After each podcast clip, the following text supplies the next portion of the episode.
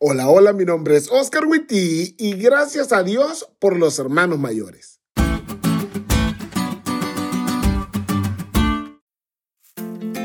En la primaria hay dos tipos de personas, los bullies y los boleados.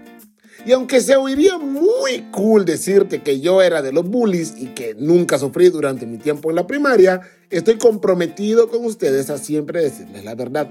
Y al decirles eso, les estaría mintiendo. Como era el más pequeño en estatura y en edad de mis compañeritos, entonces hacerme bullying era muy fácil.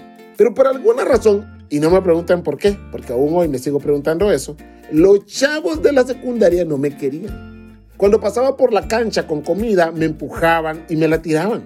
Me llevaban comida sucia o simplemente pasaban por allí y me golpeaban la cabeza. Eso lo vio el hermano mayor de un amigo que ya estaba en la secundaria. Y un día me encontró triste después de que uno de esos salvajes me había golpeado. Entonces se me acercó y me dijo que la próxima vez que él viera que me molestaban, se la iban a ver con él. Que ya no me preocupara por ellos. Él me iba a cuidar. Eso fue música para mis oídos. Y verán, yo no tengo hermanos mayores, pero a él empecé a verlo como mi hermano mayor, porque me cuidaba. Y en una ocasión me tiraron un pelotazo justo en el plato de comida que llevaba y él hizo que el chavito que me la tiró me lo repusiera.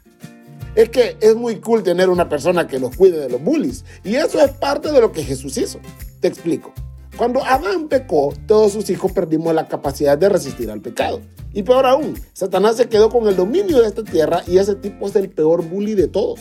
Entonces Jesús vino a esta tierra, tomó la forma humana y se hizo parte de nuestra familia y se convirtió en nuestro hermano mayor.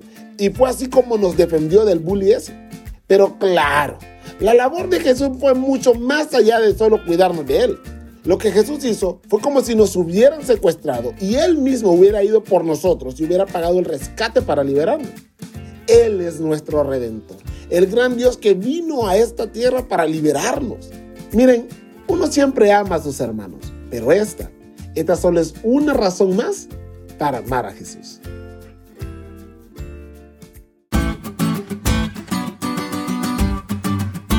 ¿Te diste cuenta de lo cool que estuvo la lección? No te olvides de estudiarla y compartir este podcast con todos tus amigos. Es todo por hoy, pero mañana tendremos otra oportunidad de estudiar juntos.